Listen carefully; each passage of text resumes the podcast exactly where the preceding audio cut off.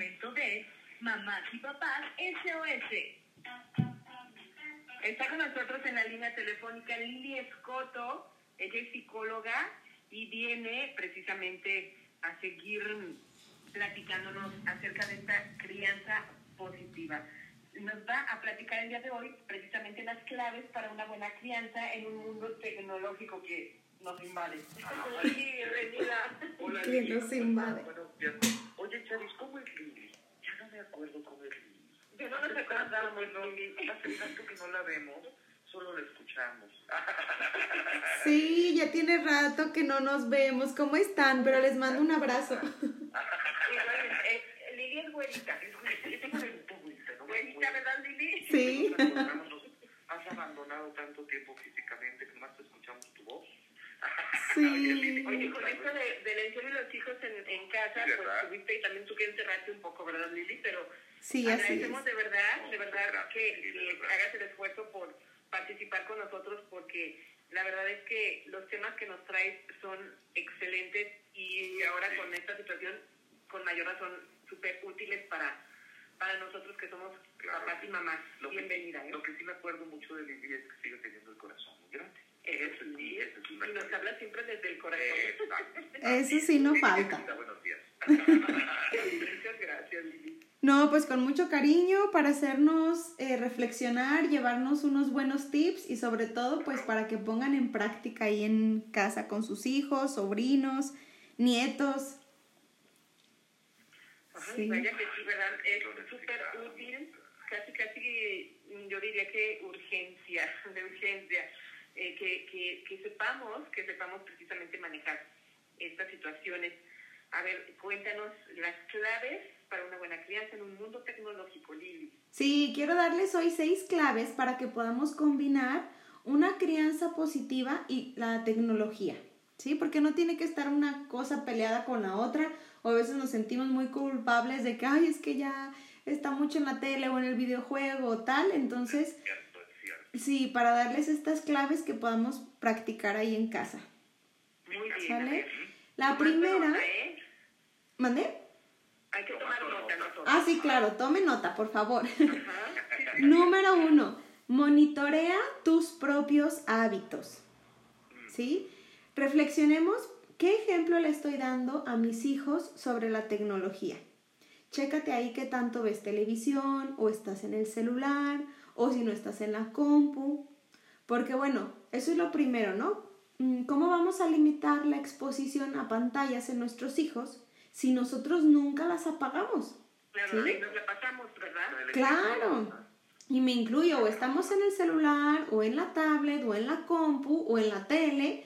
O sea, porque si porque estoy trabajando, pues porque es trabajo. Si estoy ya contestando mensajes, porque son los mensajes.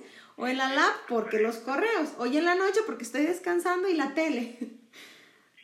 ¿Verdad? Pero o sea, es como uno y otro y otro aparato todo el día. Sí, hay que, hay, que, hay que ver uno mismo lo que está haciendo. Sí, exacto. ¿Con, cara- ¿Con qué cara vas a decir? Te la pasas todo el día y tú también. tú también. Sí, es hola. Tú también, exacto. Entonces, bueno, como tip, eh, así como algo básico, asegúrate de por lo menos apagar la televisión o los dispositivos en los tiempos de comida, ¿sí? O desayuno, o comida, o cena, que, que no haya nada de dispositivos, porque pues es el tiempo que podemos aprovechar para conversar y conectar, ¿sí? Claro. Correcto. Muy bien. Clave número dos. Permite televisiones, videojuegos y computadoras únicamente en áreas comunes de la casa. ¿Sí? Una buena idea. Ajá, en la sala, en el eh, cuarto de televisión, este, en pasillo, lo que sea, pero no en las recámaras de los niños. Exactamente. Eso Sí. lo hacíamos cuando estábamos chicos, ¿no? Cuando había una televisión en casa y nos juntábamos todos. Ujú. Y recuperar Claro. ese momento de familia, estar todos juntos viendo o haciendo algo en un lugar. Sí, claro, Carlos. Además fomentaba esa convivencia y que todos pudieran reunirse, ¿no? Alrededor de la tele, pues compartiendo un programa. Pero sobre todo, mm, así prohibidísimo, prohibidísimo que los niños tengan tablets, celulares o tele en sus recámaras, porque los niños no tienen la habilidad ni la capacidad, ni la responsabilidad de lo que ven. ¿Sí? Somos nosotros los adultos los encargados y los responsables de cuidarlos. Entonces, eso mucho, mucho ojo, porque entonces ya en un área común, pues todo se escucha, si no pasa el papá, pasa mamá, si no pasa el tío, la abuelita, quien esté en casa, o subes y bajas y te es más fácil estar al pendiente, ¿sí? De qué es lo que está viendo, qué está jugando, con quién está mm, platicando, es correcto. Ajá.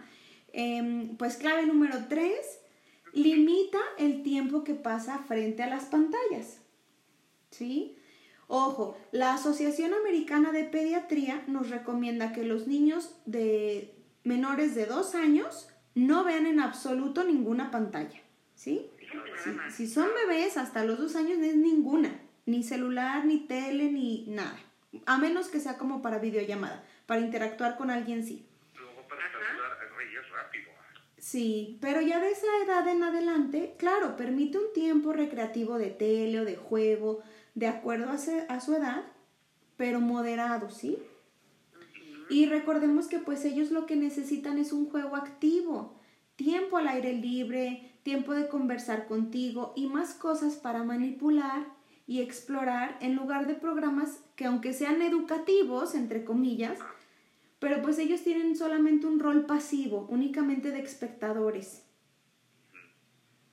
¿Verdad? Claro, claro. En el que nada más están recibiendo información y, y, pues no, no hay un aprendizaje. ¿Por qué? Porque todo desarrollo intelectual, emocional y físico requiere actividad y práctica, pero con otras personas. Porque el factor que, que hace ahí la diferencia para un desarrollo sano es la conexión con el otro. ¿Sí? Con el otro ser humano. Muy bien. Cuatro. El 4. Sí, cuarta clave. Observa su juego y juega con él o ella, ¿sí? De ser posible. Entonces, invita a tu pequeño o a tu pequeña a enseñarte a jugar su videojuego o su caricatura favorita. ¿sí? Ajá, y observa a qué juega, cómo es, qué diálogos dice. Ya sea que estás jugando con él o si tú estás haciendo tus cosas, pero ahí como dicen, un ojo al gato, otro al garbato. sí, que estés. Sí, que estés checando cómo juega y a qué juega. También puedes acomodarte junto a tu hijo para ver juntos su caricatura favorita. Ajá. Y entonces hacerle preguntas de curiosidad. Oye, ¿de qué se trata? ¿Y qué te gusta? Oye, ¿cómo crees que se siente ese personaje? Eh, ¿Cuál de todos es tu favorito? ¿Por qué? Conocer a tu hijo. sí. Exacto, para conocerlo. Como hemos platicado, esto de las preguntas de curiosidad es una gran herramienta de crianza y pues que nos puede ayudar a entender esa fascinación de tu hijo por lo que ve, ¿no? Bueno, ¿qué tanto le gusta? ¿Por qué tanto alboroto, no? Y también ponerte alerta o incluso de plano restringir si te das cuenta que no es un contenido apropiado para él o para ella. Exactamente. Ujú, Sí. La clave número 5. 5. Enseña activamente los valores de tu familia. ¿Qué pasa? Que cuando los padres no forman, no crían, la cultura lo hace. ¿Verdad? Exactamente, eso es Sí, si no lo hacemos nosotros, ¿lo hace alguien más? matrona. Matrona. Sí. Medios, ¿no? Y entonces ahí va, exacto, con la ola, ¿no? De los demás.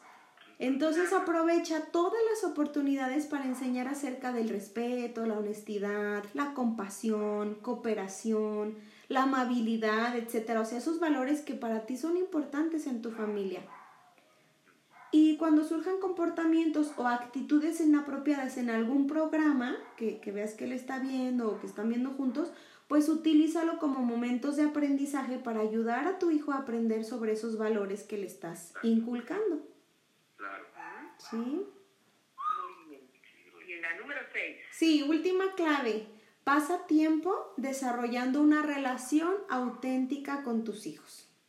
¿Por qué? Porque al ir creciendo, sus compañeros y la cultura será cada vez más importante que solo la relación de mamá y de papá. ¿Verdad? Entonces asegúrate de dedicar un momento todos los días para conectar con ellos y explorar el mundo que comparten para que conozcas lo que él o ella se está construyendo interiormente acerca de su entorno. ¿Sí? Y esa, esa semilla que, de conexión que estés haciendo como desde pequeños, pues es lo que va a dar fruto para cuando los demás, los amigos y la cultura les sea más importante, porque ya habrá germinado esa relación que hizo contigo. Ok, claro. Oye, no, pues qué, qué claves, bueno, son unas claves, son unos consejos excelentes para nosotros, ahora que estamos en un mundo tecnológico, pues saber cómo actuar y qué, qué hacer, ¿verdad? Por ahí para Sí. hacer presencia, claro. Así es, claves pues básicas del día a día que de verdad los invito a ponerlas en práctica. Anótense ahí en un papelito y péguenlas por algún lugar así de la casa, en la cocina, en la puerta, en el baño, para traerlo fresco. Tienes razón, tienes razón, mucha razón, Lilia, hay que cuidar de los Sí. potenciales que tienen nuestros hijos en este mundo tan globalizado y tan fuerte. Oye, ¿tienes por ahí un curso? Sí, tenemos curso de Rat Kids que recuerden que es un programa de seguridad y empoderamiento para nuestros niños para que sepan cómo actuar y qué hacer ante situaciones de peligro, este, de, de, mm, accidentes o cosas dentro y fuera de casa. ¿Sí? Y va a ser el, el 29 de noviembre, iniciamos el 29 de noviembre, es de lunes a viernes de 5 a 7 de la tarde, es presencial y lo vamos a tener aquí en el instituto desde el corazón y el cupo es limitado. Ajá, ¿a dónde se comunican para, para apartar su lugar, para inscribirse? Sí, claro, pueden inscribirse en el WhatsApp 449 413 3990 449 413 3990 y pueden ver el evento y todos los detalles en el Facebook que es desde el corazón Instituto de Psicología y Crianza. Muy bien. Ahí está. Pues ahí, ahí lo tienen y cualquier cosa que también se necesite acerca de, de la crianza eh, con el corazón, que se comuniquen contigo, ¿verdad? Lidia? Claro que sí. Muy bien, pues como siempre, muchísimas gracias por estar con Lili. nosotros esta mañana, como cada martes. Apreciamos mucho de verdad tu participación. Te mandamos un abrazo. Muchas gracias igualmente. Hasta luego, cuídate mucho, hasta la próxima. Bye.